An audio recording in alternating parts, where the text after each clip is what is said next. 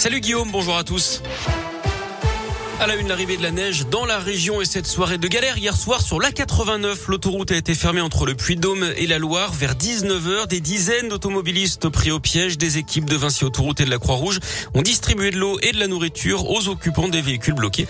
La 89 qui avait déjà été coupée dans l'après-midi avant de rouvrir. Les véhicules ont finalement pu repartir au compte-gouttes dans la nuit.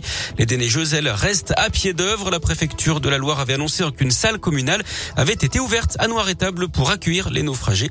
Le Puy-de-Dôme est en vigilance orange, neige et verglas au moins jusqu'à 13h ce lundi. C'est le cas également toute la journée pour les départements de l'Ain et de l'Isère. Après le dépistage réactif, une nouvelle expérimentation dans le Rhône en collaboration avec l'équipe du virologue lyonnais Bruno Lina, membre du conseil scientifique. Le dépistage itératif ne cherche pas à tester lorsqu'il y a un cas de Covid détecté dans une classe, mais bien de tester avec une fréquence plus élevée qu'il y ait un cas positif ou non. Les détails avec Olivier Dugrip, le recteur de l'Académie de Lyon. C'est un dépistage qui est mis en œuvre depuis déjà quelques semaines, qui est donc organisé de manière très régulière dans euh, une dizaine d'écoles où nous nous rendons euh, pour euh, procéder à un dépistage collectif de tous les élèves.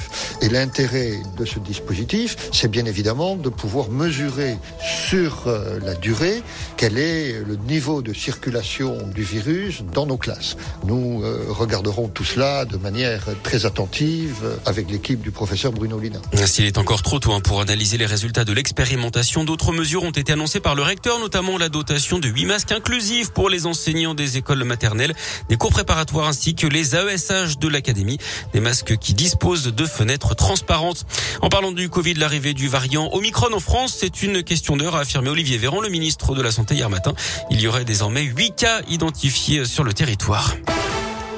Plus de peur que de mal dans le Rhône en fin de matinée. Hier, une odeur suspecte a été signalée par le personnel de la gare de triage SNCF de Ciblin à Faisin à proximité d'un train qui contenait du gaz GPL.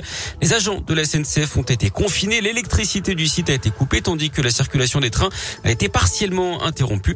Une vingtaine de pompiers ont été mobilisés sur les lieux. Le retour à la normale a eu lieu vers 13h30. Les différentes analyses de toxicité se sont révélées négatives. Le préfet de la région Auvergne-Rhône-Alpes, Pascal Mayos, a tenu à saluer le déploiement rapide des secours dans cette opération. Du sport du foot et la victoire précieuse de Lyon à Montpellier hier pour la 15e journée de Ligue 1, succès 1-0 grâce à Lucas Paqueta. L'OL qui est 7e à 4 points du podium. Et puis en rugby, gravement blessé aux deux genoux après seulement 5 minutes de jeu lors de la rencontre euh, Toulon-Lyon samedi après-midi. Mathieu Bastaro va passer les examens médicaux ce lundi pour connaître la nature exacte de ses blessures.